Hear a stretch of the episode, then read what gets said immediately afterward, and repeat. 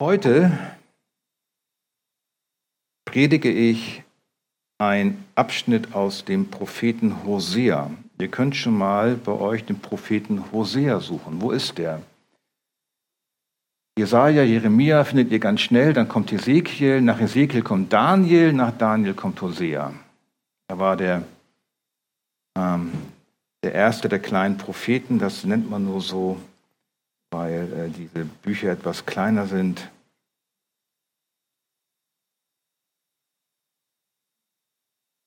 Und die Predigt lautet die Tür der Hoffnung.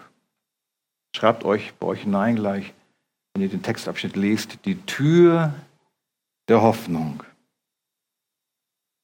Und wir lesen als zentralen Vers, auf den die Predigt hinzielt, Hosea 2, Vers 17. Und dazu stehen wir auf.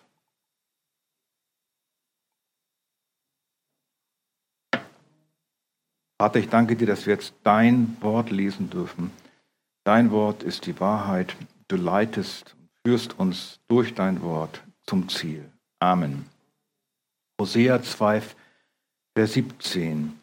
Und ich will ihr von dort aus ihre Weinberge wiedergeben und ihr das Tal Achor zu einer Tür der Hoffnung machen dass sie dort singen soll, wie in den Tagen ihrer Jugend und wie an dem Tag, als sie aus dem Land Ägypten zog.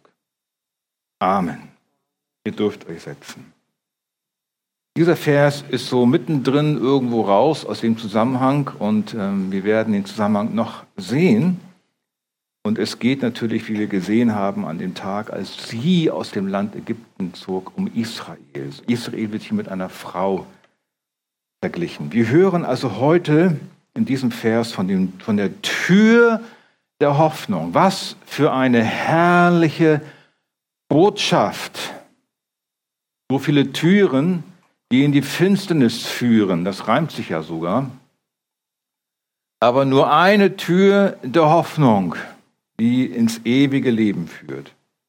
Eine Tür, die zur Freude führt. Eine Tür, die zur Befreiung führt.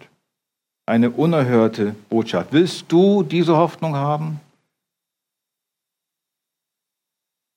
Eine lebendige Hoffnung, die dich froh macht, trotz Leid und Schwierigkeiten. Heute werden wir davon hören. Und mein Wunsch ist es, dass am Ende alle die Tür nicht nur sehen, sondern auch hindurchgehen. Und dazu beschäftigen wir uns heute Morgen mit dem Anfang des Buches des Propheten Hosea. Hosea. Er teilte das Wort Gottes dem Volk Israel aus, das sich damals als Nordreich von Davids Königreich abgespalten hatte, nachdem Salomo gestorben war. Das Volk Israel folgte der sogenannten Sünde Jerobiams, des ersten Königs des Nordreichs, der zwei goldene Kälber aufgestellt hatte und dann hat er Priester eingesetzt, die nicht aus, den, aus dem Volk der Leviten stammten und er hat Götzendienst der schrecklichsten Sorte betrieben. Also ein regelrechter, ein falscher Gottesdienst. Er führte einen falschen Gottesdienst ein. Und diese Sünde Jerobiams wurde sprichwörtlich zu Sünde Jerobiams. Er sagte Gott ab. Und Gott dachte sich nun nach langer Zeit des Abfalls dieses Volkes im Norden, des Volkes Israel, eine Gegenstandslektion aus, um das Volk Israel in einem letzten Versuch vor dem Untergang zu retten. Und diesen Versuch lese ich euch jetzt vor, der wird auch angeschlagen ähm, oder projiziert am am Screen. Das ist Hosea 1 ab Vers 2 bis 9. Als der Herr durch Hosea zu reden begann, da sprach der Herr zu ihm, Geh, erwirb dir eine hurerische Frau und Hurenkinder. Denn das Land ist dem Herrn untreu geworden und hat sich der Hurerei hingegeben. Und er ging hin und nahm Goma, die Tochter Diblaims, zur Frau, und sie wurde schwanger und gebar ihm einen Sohn. Der Herr aber sprach zu ihm, gib ihm den Namen Jesreel, denn in kurzem werde ich das in Jesrael vergossene Blut am Haus Jehus rächen und dem Königtum des Hauses Israel ein Ende machen. Und es wird geschehen an jenem Tag, da will ich den Bogen Israels zerbrechen in der Talebene von Jesrael. Und als sie wiederum schwanger wurde und eine Tochter gebar, da sprach er zu ihm, nenne sie Loch Loruchama, denn ich werde mich über das Haus Israel künftig nicht mehr erbarmen, dass ich ihnen vergeben würde. Dagegen will ich mich über das Haus Juda erbarmen und sie retten durch den Herrn, ihren Gott, doch nicht durch Bogen, Schwert und Kampf will ich sie retten, nicht durch Rosse noch Reiter. Als sie nun Lo Ruchama entwöhnt hatte, wurde sie wieder schwanger und gebar einen Sohn. Da sprach er, nenne ihn Lo Ami, denn ihr seid nicht mein Volk und ich bin nicht der eure. Amen. Was ist das bloß, was da geschehen soll? Was soll das Ganze? Ich habe schon gesagt, Hosea soll sein Leben einsetzen als Gegenstandspredigt, als Bild dafür, diese Ehe soll ein Bild dafür sein, was das Volk Israel mit seinem eigenen Gott gemacht hatte, indem es sich prostituierte an Götzen und geistlichen Ehebruch betrieb. Und dieses Wort von damals ist genauso aktuell für heute. Es hat sich nicht viel geändert. Das Volk Gottes heute ist der gleichen Versuchung ausgesetzt. Jakobus schreibt in Kapitel 4, Vers 4, ihr Ehebrecher und Ehebrecherinnen, wisst ihr nicht, dass die Freundschaft mit der Welt Feindschaft gegen Gott ist? Wer also ein Freund der Welt sein will, der macht sich zum Feind Gottes. Wir stehen immer in der Gefahr, geistliche Ehebrecher und Ehebrecherinnen zu sein. Und weil wir ja weiterhin Sünder sind, sind wir es auch. Immer wieder. Wir lernen durch Hosea, Gomer und ihre drei Kinder geistliche Lektionen über Gott, dem Israel ungehorsam war. Der erste Punkt, die Heirat. Hosea sollte Gomer heiraten, eine Prostituierte. Was bedeutet der Name Gomer? Bedeutet Vollendung. Ich denke, das heißt, die muss wunderschön gewesen sein. Vollendet schön. Keiner geht zu einer hässlichen Prostituierten. Oder doch? Vollendung. Gottes Volk, Gottes Gemeinde ist aus Gottes Sicht eine vollendete, wundervolle Braut. Aber sie hurt herum mit fremden Männern, mit anderen Göttern, auf heute bezogen, mit religiösen Dingen, mit Aberglauben, Esoterik, Psychologie, Zeitgeist, was weiß ich, da alles reinkommt. Und Hosea heiratet auf Gottes Anordnung die vollendet schöne Hure Gomer. Und ich denke mal, die muss bekannt gewesen sein in der Stadt.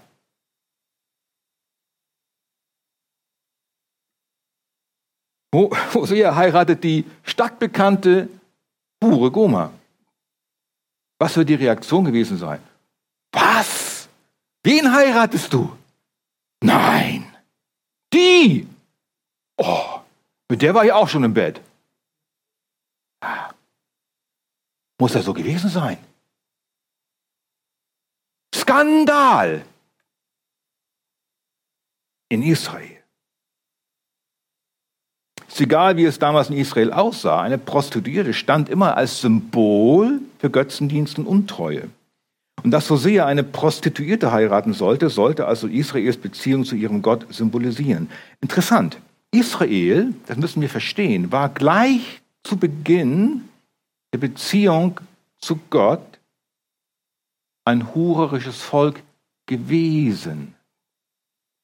In Josua 24,2 heißt es, da sprach Josua zu dem ganzen Volk, so spricht der Herr, der Gott Israels, eure Väter wohnten vor Zeiten jenseits des Euphratstromes, er bezieht sich auf die Herkunft über Abrahams Vater noch, und sie dienten anderen Göttern. Und Josua 24, 14, so fürchtet nun den Herrn und dient ihm aufrichtig und in Wahrheit und tut die Götter von euch hinweg. Die hatten sie noch. Denen eure Väter jenseits des Stromes und in Ägypten gedient haben und dient dem Herrn. Israel war also schon immer ein Volk, bis in die Ursprünge ihrer Geschichte hinein, das sich anderen Göttern lieber hingab als einem Befreiergott aus der Sklaverei Ägyptens. Man könnte also sagen, am Berg Sinai heiratete Gott sein Volk, das ein hurerisches Volk war. Schon damals heiratete Gott quasi ein Hurenvolk. Und schloss einen Bund mit ihnen. Ein Ehebund. Und die zehn Gebote waren im Prinzip eine Art Ehevertrag. Eins bis zehn. Und Gott wurde betrübt, weil er sein Volk ja liebte, über sein Volk, als er sich in Kanaan von Gott abwandte und falsche Götter weiterhin anbetete. Genau wie Goma war Israel schon ganz zu Anfang ein Götzenanbeter, heiratete Gott, klar, aber kehrte zu seinem anfänglichen Götzendienst zurück in voller Ausbreitung. Schlimmer ging es nicht. Und Gott plant durch Hosea diese Gegenstandspredigt. Ja, darf das Gott eigentlich von Hosea verlangen, so etwas Ungeheuerliches? Gott ist Gott und Hosea ist sein Prophet. Wenn Worte nicht helfen, muss eine Gegenstandspredigt her. Eine Hure zu heiraten ist vielleicht nicht die sicherste Ausgangsbasis für eine Ehe. Verboten im Volk Israel war es aber nur den Priestern. Denen war es verboten. Wir wissen, dass Salmon Rahab, die Hure, heiratete. Und wen, wen, wer kam aus dieser Beziehung hervor? Boas. Und damit ist die Linie zu David und zu Jesus vorgezeichnet und Rahab taucht auf im Stammbaum von Matthäus, also von Jesus im Matthäusevangelium. War, konnte man machen. Und Goma bekam drei Kinder und diese bekamen drei Namen. Zweiter Punkt, die Namen. Jesrael, Lo Ruchama und Lo Ami. Das erste Kind, Jesrael. Das heißt, Gott sät. Gott wird sehen. Jesrael ist auch der Name einer Stadt in einer riesigen Talebene, in der auch Hamageddon liegt. Und dort wurde vom Jehu an König Ahab ein Gericht geübt in einer Schlacht, wo Jehu diesen bösen König Ahab, von dem wir letzten Sonntag gehört haben, tötete. Und Gott gab ihnen einen genauen Auftrag, dass er die, äh, Ahabs Familie auch komplett auslöschen sollte. Aber Jehu tat noch viel mehr und löschte alle möglichen Leute noch aus. Und damit hatte Jehu Gericht über sich aufgeladen. Und deswegen kündigt Gott mit dem Namen Jesrael Gericht an über das Geschlecht Jehu, das seinem Wort nicht wirklich gehorchte. Und wie wir es gelesen haben in unserem Text, dass auch mit Jesrael das Ende des Königreichs Israel angekündigt wird. Da oben habt ihr, da steht es nochmal. In kurzem werde ich das in Jesrael vergossene Blut rächen und dem Königtum des Hauses Israel ein Ende machen. Und das geschah auch im Jahre 724 vor Christus mit der völligen Zerschlagung des Nordreichs durch den Einfall der Assyrer. Das zweite Kind, ein Mädchen, heißt Loruchama, die nicht Begnadigte heißt das, oder die kein Erbarmen erlangt hat, oder auch ungeliebt. Gott liebt sein Volk, aber nun muss er diese Liebe zurückziehen und zeigt nicht weiter sein Erbarmen, denn sein Volk zieht an einem fremden Joch. Das kennen wir aus 2. Korinther 6, Vers 14. Zieht nicht mit einem, an einem fremden Joch mit Ungläubigen. Denn was haben Gerechtigkeit und Gesetzlosigkeit miteinander zu schaffen? Und das hat das Licht für Gemeinschaft mit der Finsternis. Und das Volk sondert sich auch nicht ab. 2. Korinther 6, Vers 17 bis 18, Vers 17 nur. Darum geht hinaus von ihnen und sondert euch ab, spricht der Herr, und rührt nichts Unreines an. Das Gebot gilt heute immer noch. Gott zieht sein Erbarmen zurück und erlaubt es, dass das Nordreich zerschlagen wird. Aber wir haben auch gelesen in unserem Abschnitt, dass das südliche Königreich Juda das wird Erbarmen erfahren und bestehen bleiben. Erstmal. Er zieht sich also nicht völlig zurück. Lo Ami war das dritte Kind, ein Sohn. Er heißt nicht mein Volk.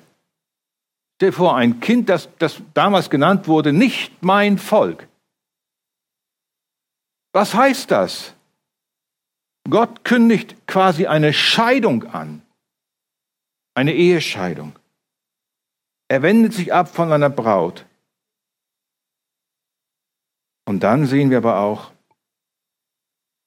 dass nicht nur Gericht angekündigt wird, das Volk soll ja zur Buße kommen durch diese Gegenstandspredigt, erkennen, was es da tut.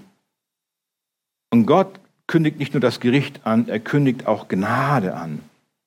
Denn in Hosea 2, Vers 25 werden wieder neue Namen vergeben. Das ist dann eine Verheißung. Am Ende sagt Gott über das Volk Hosea 2, Vers 25, ich will sie mir im Land ansäen und mich über die Unbegnadigte erbarmen und zu nicht mein Volk sagen, du bist mein Volk. Und es wird sagen, du bist mein Gott.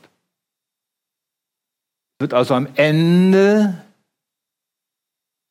an jenem Tag, am Ende eine Verheißung erfüllt werden, wo das Volk wieder sagen wird, du bist mein Volk und wo es angesät worden ist.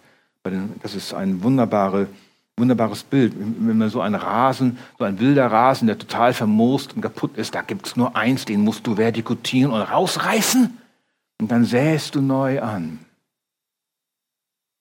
Und dann kommen irgendwann die kleinen, zarten, grünen Grasspitzen hervor. So wird das Volk Gottes, soll das Volk Gottes wieder neu angesät werden. Ja, wann soll das denn sein? Wie soll das geschehen? Dazu kommen wir noch. Es wird sich erfüllen, es wird sich erfüllen. Eines Tages wird Gott sein Volk in seinem eigenen Land anpflanzen und es in Herrlichkeit wiederherstellen. Das wird dann sein, wenn der Messias wiederkommt. Gomer und die drei Kinder zeigen uns also die Gnade Gottes. Hosea leidet. Gott leidet an seinem Volk. Es ist eine Gegenstandslektion. Ja, Gott muss sein Volk verwerfen, aber nicht für immer. Römer 11, Vers 2, Gott hat sein Volk nicht verstoßen, das er zuvor ersehen hat. Römer 11, Vers 5, so ist nun auch in der jetzigen Zeit ein, merkt euch den Begriff, Überrest vorhanden, aufgrund der Gnadenwahl. Nicht, weil das Volk das verdient hätte. Aufgrund reiner Gnade lässt Gott ein Überrest äh, bestehen. Gott verwirft sein Volk nicht für immer. Es wird ein Überrest gerettet werden. Hosea 2, Vers 1. Und doch wird die Zahl der Kinder Israels werden wie der Sand am Meer, den man nicht messen noch zählen kann. Und es soll geschehen an dem Ort, wo zu ihnen gesagt wurde, ihr seid nicht mein Volk, da sollen sie Söhne des lebendigen Gottes genannt werden. Und Jesaja sagt in 10, Vers 22, denn wenn dein Volk, o Israel, wäre wie der Sand am Meer, so wird doch nur ein Überrest von ihm sich bekehren. Denn Vertilgung ist beschlossen, die einherflutet in Gerechtigkeit. Strafe liegt auf dem Volk. Dritter Punkt. Wieso Strafe? Warum muss Gott diesen Götzendienst und diesen Ehebruch bestrafen? Strafe ist kein modernes Wort mehr. Oh, wir dürfen nicht mehr strafen heute. Keiner muss bestraft werden. Keiner ist wirklich schuldig. Alle sind irgendwie nur fehlgeleitet und krank und brauchen eine Therapie. Und bei Strafe, man muss aufpassen, Strafe kann ja auch missbraucht werden, indem cholerische Menschen einfach nur ihre Aggression ausleben gegen Schwächere. Aber was ist Strafe wirklich? Gott muss moralische Schuld und Ablehnung seiner selbst und Brechen eines Bundes mit ihm bestrafen. Wir müssen die Schwere auch unserer moralischen Schuld anhand der moralischen Schuld Israels verstehen. Wir müssen verstehen, was Sünde und Schuld wirklich ist. Denn sonst haben wir ein falsches Gottesbild. Wenn Sünde nur ein Fehler ist, dann brauchst du kein Opfer am Kreuz. Weil dann kannst du selbst irgendwie das wieder gut machen mit guten Taten. Aber wenn Schuld und Sünde etwas ist, was gegen den lebendigen Gott gerichtet ist, die höchste Majestätsbeleidigung, dann kann Gott mit solchen Menschen keine Gemeinschaft haben, weder hier noch in der Ewigkeit. Und dann folgt nach Beendigung unseres Lebens, wenn diese Frage nicht geklärt ist, der ewige Tod, dann die ewige Scheidung von unserem Gott. Und das ist das, was Jesus sagt, das Hinauswerfen in die Finsternis, Heulen und Zähneklappern ist. Gott bewahre uns davor. Wir erkennen die Schwere der Schuld anhand dessen, des Volkes Israel, was Hosea in seinem Buch dann Schlag auf Schlag und er sagt über das Volk Israel, Hosea 7, Vers 13, wehe ihnen, dass sie von mir weggeflohen sind, Verderben komme über sie, dass sie von mir abgefallen sind. Ich möchte sie erlösen, aber sie reden Lügen gegen mich. Gott anlügen. Hosea 8, Vers 7, denn Wind säen sie und Sturm werden sie ernten. Hosea 13, 14, ich will sie erlösen aus der Gewalt des Totenreichs vom Tod will ich sie loskaufen. Tod, wo ist dein Verderben? Totenreich, wo ist dein Sieg? Doch der Trost ist vor meinen Augen verborgen. Hosea 13,9. Das ist dein Verderben, Israel, dass du gegen mich deine Hilfe bist. Hosea 14,2. Kehre um, o Israel, zu dem Herrn, deinem Gott, denn du bist zu Fall gekommen durch deine eigene Schuld. Die Menschen wollen sich das nicht mehr sagen lassen, dass eine Schuld auf ihnen liegt. Doch, wenn wir Gott ablehnen, wenn wir gegen ihn leben, wenn wir sein Wort mit Füßen treten, dann haben wir eine Schuld auf uns. Und das ist unser Verderben. Wie könnten sie gerettet werden? Hosea 14,3. Nehmt Worte mit euch und kehrt um zum Herrn. Sprecht. Und das ist ein Rat, den er gibt. Vergib alle Schuld und nimm es gut auf, dass wir dir das Opfer unserer Lippen bringen, dass wir schuldig sind. Ja, wenn sie das tun würden, wenn sie so ihre Schuld bekennen würden, von Herzen, würden sie gerettet. So wie 1. Johannes 1, Vers 9. Wenn wir aber unsere Sünden bekennen, so ist er treu und gerecht, dass er uns die Sünden vergibt und uns reinigt von aller Ungerechtigkeit. Ja, das Volk wusste von Gott. Er hatte sie befreit aus Ägypten. Aber weil er sie befreite, weil er ihr Gott war, hassten sie ihn. Das ist verrückt. In Hosea 7, hatten wir heute Morgen erst gelesen, da steht, Ihre Fürsten sollen durchs Schwert fallen. Hosea 7, Vers 16. Wegen ihrer trotzigen Reden. Und kommt es, das wird ihnen Spott eintragen im Land Ägypten. Die wurden aus der Sklaverei in Ägypten befreit mit zehn Plagen. Ägypten war vernichtet. Und dann begeben sie sich freiwillig wieder in die Sklaverei des Götzendienstes. Und Ägypten sitzt dann da und guck dir die mal an. Sind befreit worden und gehen wieder in die, in die Sklaverei. Das wird ihnen Spott eintragen. Wenn wir nicht Gott anbeten und ihm die Ehre geben, wird die Welt uns verspotten.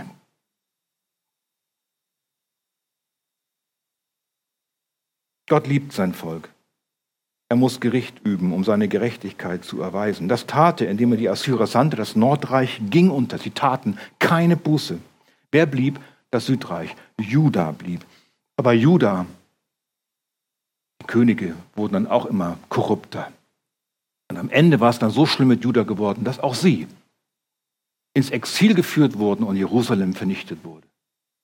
Und was passierte dann? Wir haben das Wort gehört, an Überrest. An Überrest kehrte zurück aus dem Exil und baute den Tempel wieder auf, so ein klar, die Mauer wieder. Es war dann wieder alles gerichtet, aber kein richtig großer Tempel. Der kam erst durch Herodes später. Und dann kam Jesus, der Messias. Was tat das Volk? Es verwarf seinen Messias. Was war das Gericht?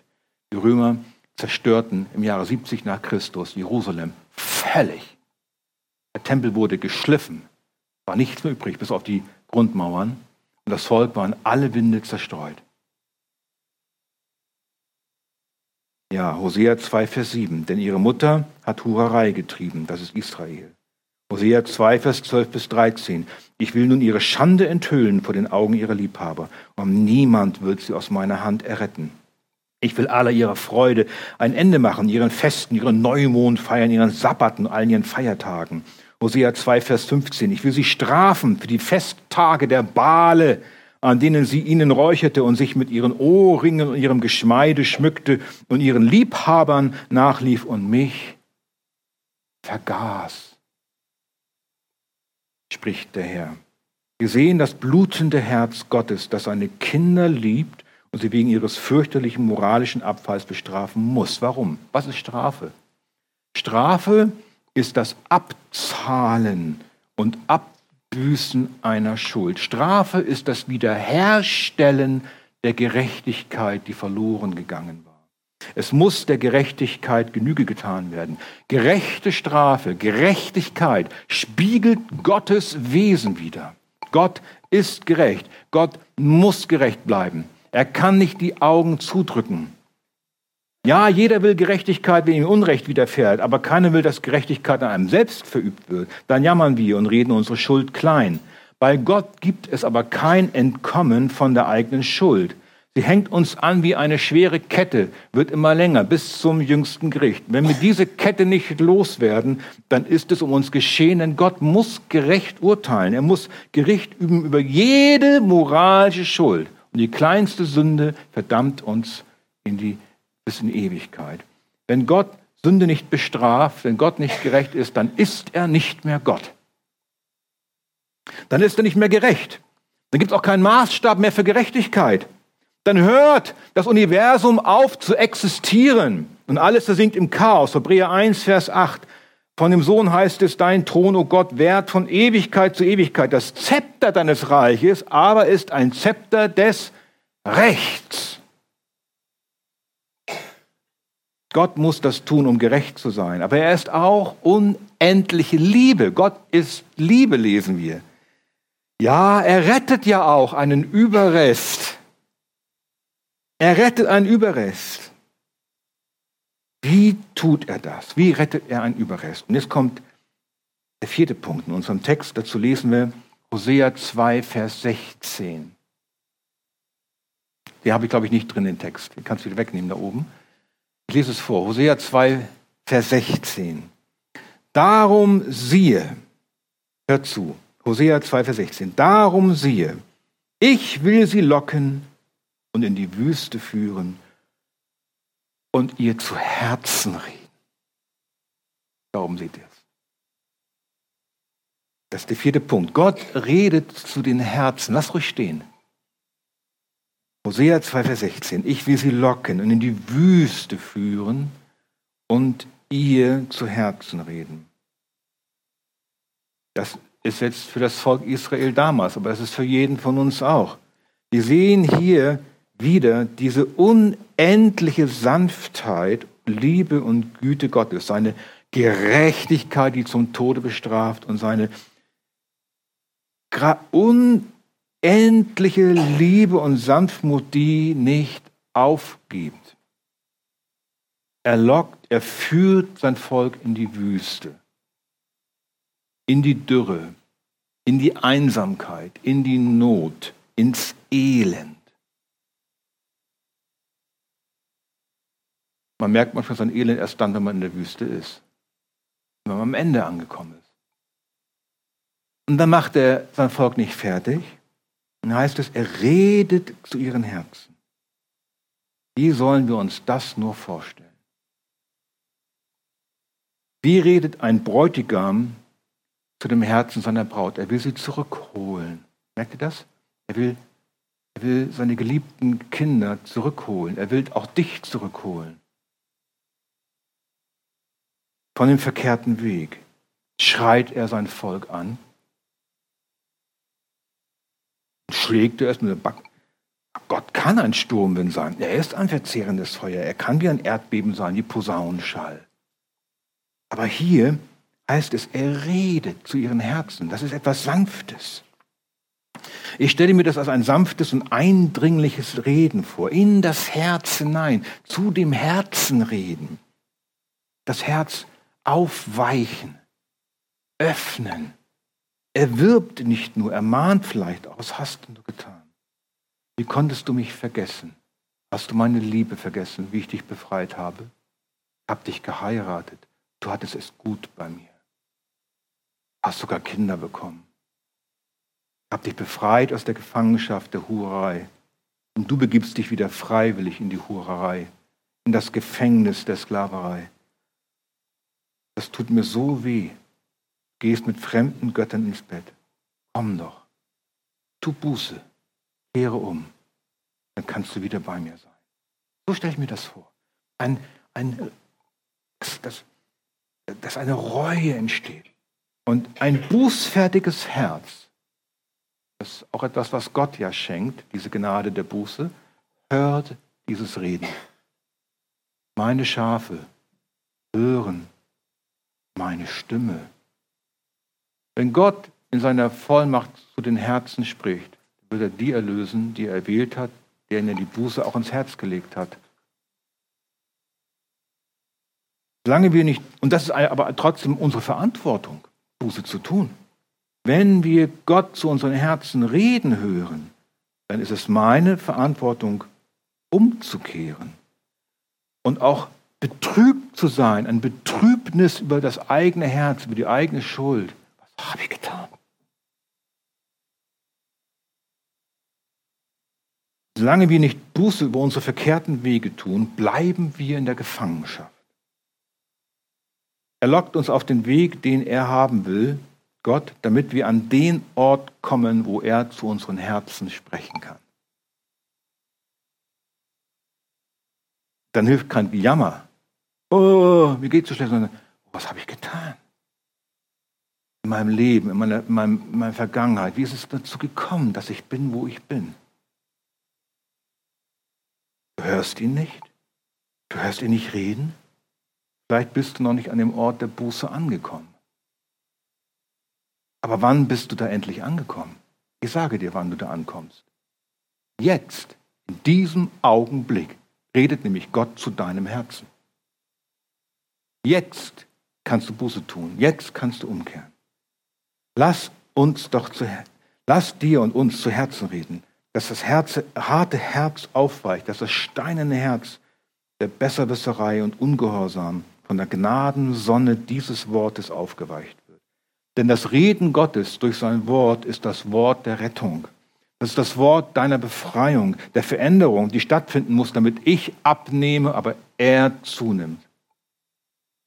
Damit ich meiner Sünde absterbe und anfange, wirklich Jesus nachzufolgen und ernst zu machen. Dass ich aufstehe, meine, dass ich meine Matte nehme, aufstehe und gehe. Hosea 2, Vers 16. Darum siehe, ich will sie locken und in die Wüste führen und ihr zu Herzen reden. Und dann, direkt danach, kommt unser Wort. Und ihr zu Herzen reden. Jetzt kommt die Verheißung ewigen Lebens. Und ich will ihr von dort aus ihre Weinberge wiedergeben und ihr das Tal Achor zu einer Tür der Hoffnung machen.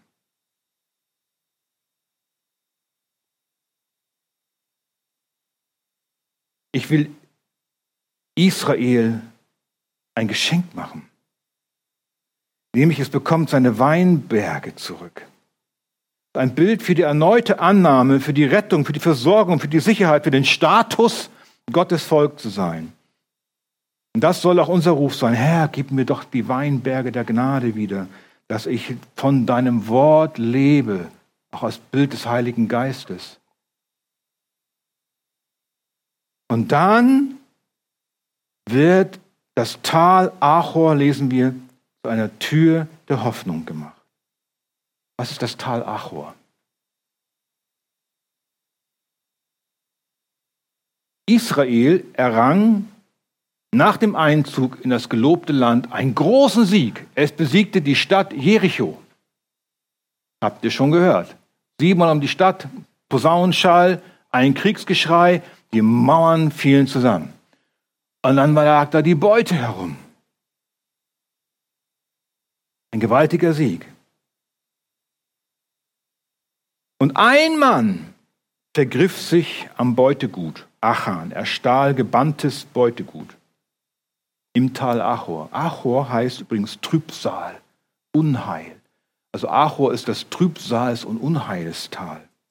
Gott hatte ausdrücklich befohlen, Josua 6, Vers 18, Hütet euch vor dem Gebannten, damit ihr nicht, nachdem ihr daran den Bann vollstreckt habt, noch doch von dem Gebannten etwas nehmt und über das Lager Israels einen Bann bringt und es ins Unglück kommt. Achan kümmerte sich nicht darum, Gott würde es nicht bemerken.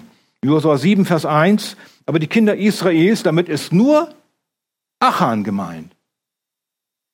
Die Kinder Israels vergriffen sich, aber es war nur Achan, der es tat. Das heißt, die Sünde Achans wurde auf das ganze Volk gelegt. Die Kinder Israels vergriffen sich an dem Gebannten, denn Achan, der Sohn Kamis, der Sohn Sabdis, der Sohn Serachs, vom Stamm Juda, nahm etwas von dem Gebannten. Da entbrannte der Zorn des Herrn über die Kinder Israels. Achan sündigte, das heißt, die Kinder Israels vergriffen sich am Gebannten. So kam auch der Tod durch einen Mann.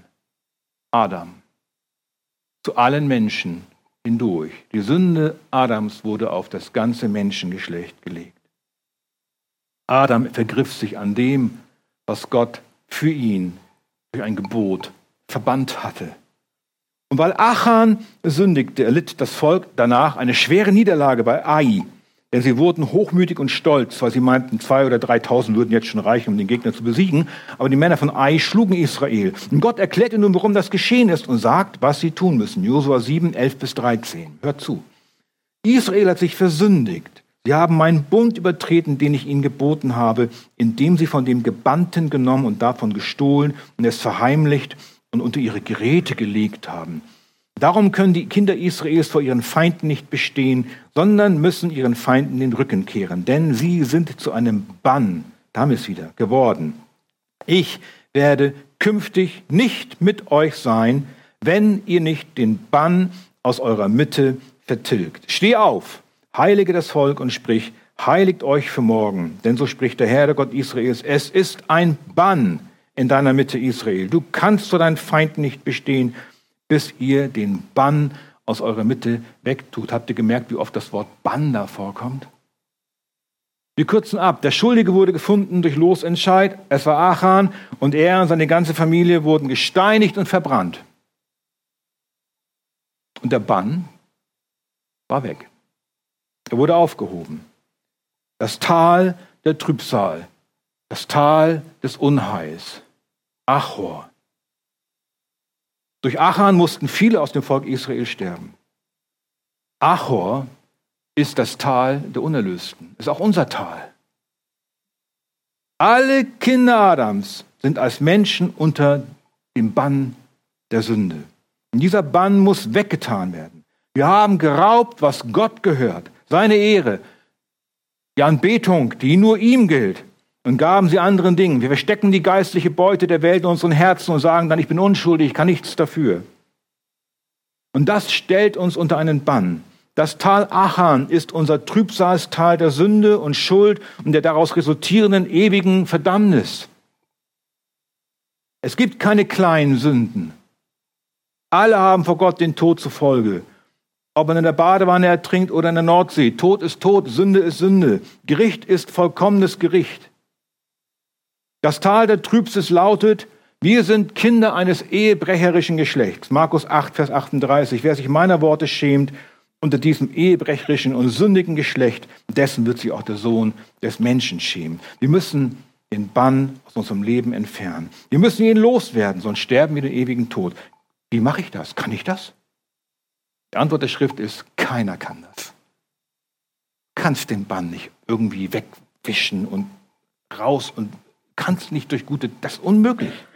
Wir können nichts tun, werden es nicht los. Unsere Sünde haftet uns an. Wir brauchen jemanden, der etwas für uns tut. Wir brauchen einen, der die Tür der Hoffnung für uns öffnet, durch die wir befreit werden, der mit uns redet, der zu unseren Herzen redet, uns die Sünde zeigt und zeigt, was wir getan haben und zeigt, was er getan hat für uns, damit wir den Bann loswerden. Letzter Punkt, die Tür der Hoffnung. Und deswegen Hosea 2, Vers 17. Hau den Text nochmal ran. Und ich will ihr von dort aus ihre Weinberge wiedergeben und ihr das Tal Acho zu einer Tür der Hoffnung machen, dass sie dort singen soll, wie in den Tagen ihrer Jugend und wie an dem Tag, als sie aus Ägypten zog. Von dort aus, habt ihr es gelesen? Ich will ihr von dort aus ihre Weinberge wiedergeben. In der Wüste, dort geschieht die Wende. Und Hosea verknüpft dieses von dort mit dem nächsten Vers, Vers 18. An jenem Tag. Von dort aus gebe ich die Weinberge wieder und öffne die Tür der Hoffnung. Und an jenem Tag wird es dann geschehen, an jenem Tag spricht er, dass du mich mein Mann und nicht mehr mein Baal nennen wirst. Von dort aus, dort wo Gott zum Herzen seiner Braut spricht, wann spricht er? An jenem Tag an dem Tag der Rettung, an dem Tag des göttlichen, heiligen Augenblicks, wo wir Buße tun, wo das Reden Gottes das bewirkt, was es soll, dass wir lebendig werden von den Toten, von dem Glauben an Christus auferstehen. An dem, du, an dem Tag, an dem du glaubst, dass Jesus sich für dich hat verbannen lassen, indem er deinen Tod stellvertretend am Kreuz auf sich nahm, den Bann, den Zorn, die Abwendung Gottes.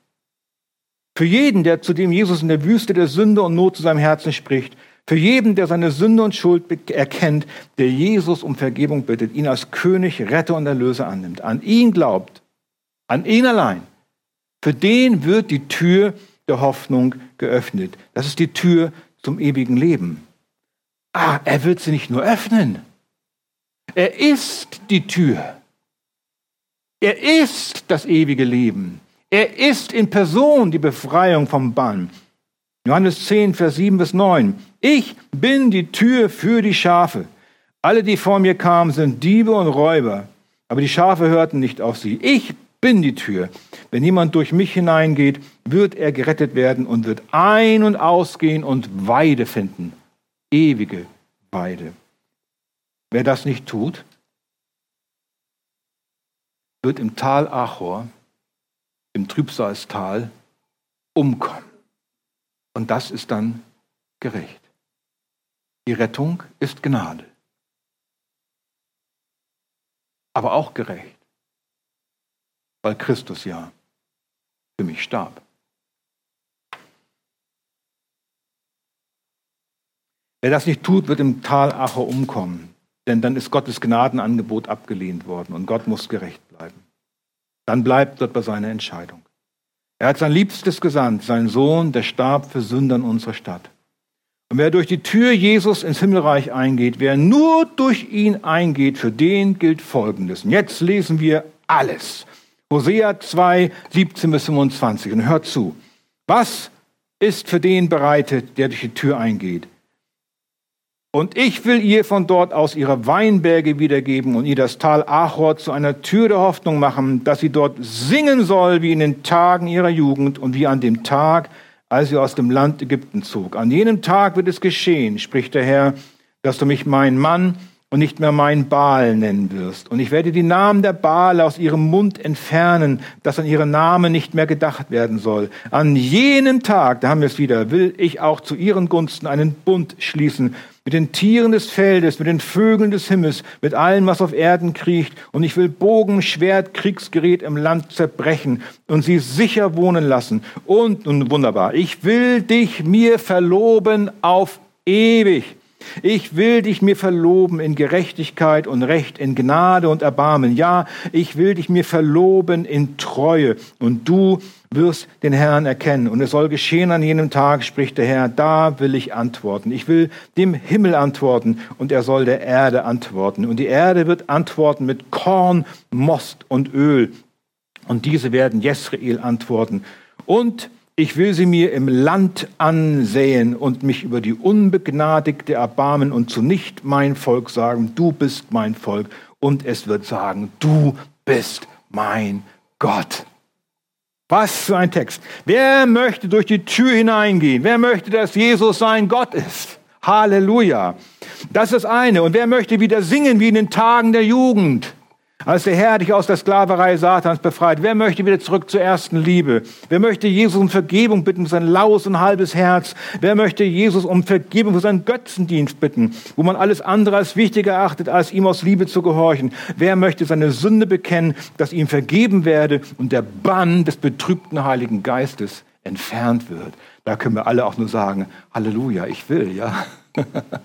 ah, das ist wunderbar. Ihr seid alle eingeladen zu kommen das ist ein gutes Wort.